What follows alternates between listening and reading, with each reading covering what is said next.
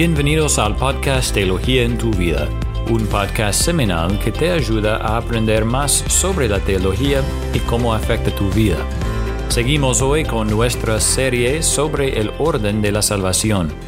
Hemos hablado de la elección, cuando Dios, antes de la creación del mundo y en su gracia soberana, escogió a algunos para ser salvos, y hemos hablado del llamamiento eficaz cuando Dios llama a las personas a sí mismo a través de la proclamación del Evangelio. Y si te perdiste uno de esos episodios o nuestra introducción a esta serie, puedes encontrarlos en nuestro sitio web o en nuestro canal de YouTube.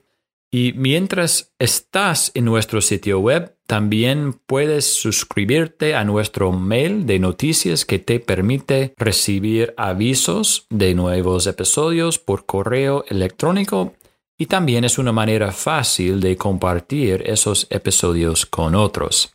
Eric, la Biblia dice que antes de la salvación estábamos muertos en nuestros pecados, pero que en Cristo hemos sido vivificados. Entonces, ¿Cómo pasamos de la muerte a la vida? Hola Jason y todos. Hoy hablamos sobre la regeneración. ¿Qué significa regeneración?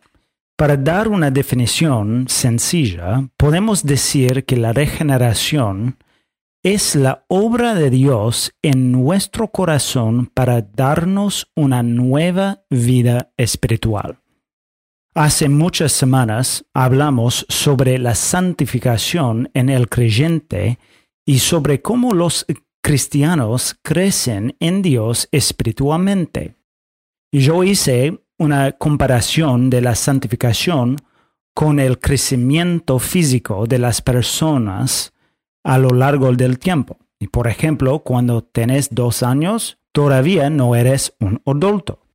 Pero obviamente, cuando hablamos sobre la madurez física, sabemos que tiene que empezar con el nacimiento del, bebé.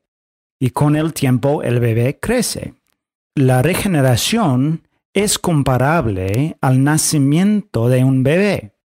Cuando Dios nos regenera, Él nos da una nueva vida espiritual.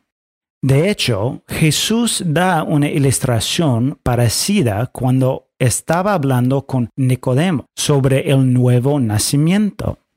Jesús estaba hablando con él sobre la importancia de ser nacido de nuevo para ver el reino de Dios. Y le dijo a Nicodemo, en verdad te digo, que el que no nace de nuevo no puede ver el reino de Dios. E en este momento Jesús se está refiriendo a la obra regeneración.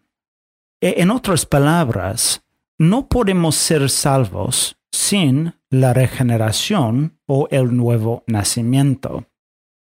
Pero la pregunta obvia es, ¿Por qué necesitamos una nueva vida? ¿Por qué Dios tiene que regenerarnos? ¿Por qué somos pecadores? La Biblia describe nuestra naturaleza como muertos en nuestros pecados. No sé si necesito describir qué significa muerto. Nosotros sabemos que una persona que está muerta no tiene vida ninguna. Bueno, dos pasajes que son importantes para entender este concepto son Efesios capítulo 2 y Colosenses también. Y Efesios capítulo 2 versículos 5 a 6 dice, aun cuando estábamos muertos en vuestros delitos, nos dio vida juntamente con Cristo, y con Él nos resucitó con Él nos sentó en los lugares celestiales en Cristo Jesús. Y también en Colosenses capítulo 2 versículo 13 dice, y cuando ustedes estaban muertos en sus delitos y en la incircuncisión de su carne, Dios les dio vida juntamente con Cristo, habiéndonos perdonado todos los delitos. De los dos pasajes aprendemos tres cosas importantes de la, regeneración. Primero, como ya hemos dicho, es porque estamos muertos en nuestros pecados que necesitamos la regeneración. No hay esperanza de que alguien que no tiene vida se dé a sí mismo milagrosamente una nueva vida. Y este punto nos lleva a nuestro siguiente punto, que la, regeneración es completamente de Dios. Es decir, que nosotros no tenemos un rol en la regeneración. Como nosotros no teníamos un rol en nuestro nacimiento físico, no tenemos un papel en este proceso tampoco. Bueno, el último punto es que la regeneración es algo que Dios hace en un instante. En otras palabras, no es como la santificación que sucede a lo largo de nuestras vidas. No, es algo que Dios hace en un momento cuando Él nos da nueva vida y una nueva naturaleza. Quiero aclarar algo, algo acá. Sabemos que la regeneración es algo que ocurre en un momento, pero esta obra de regeneración de Dios es algo que no podemos ver en nuestras vidas, y especialmente para aquellos que crecieron en un hogar cristiano, a veces es difícil conocer en qué momento Dios los salvó. Por ejemplo, yo sé y puedo recordar en qué momento Dios me salvó, pero mi esposa, ella no puede recordar bien en qué momento.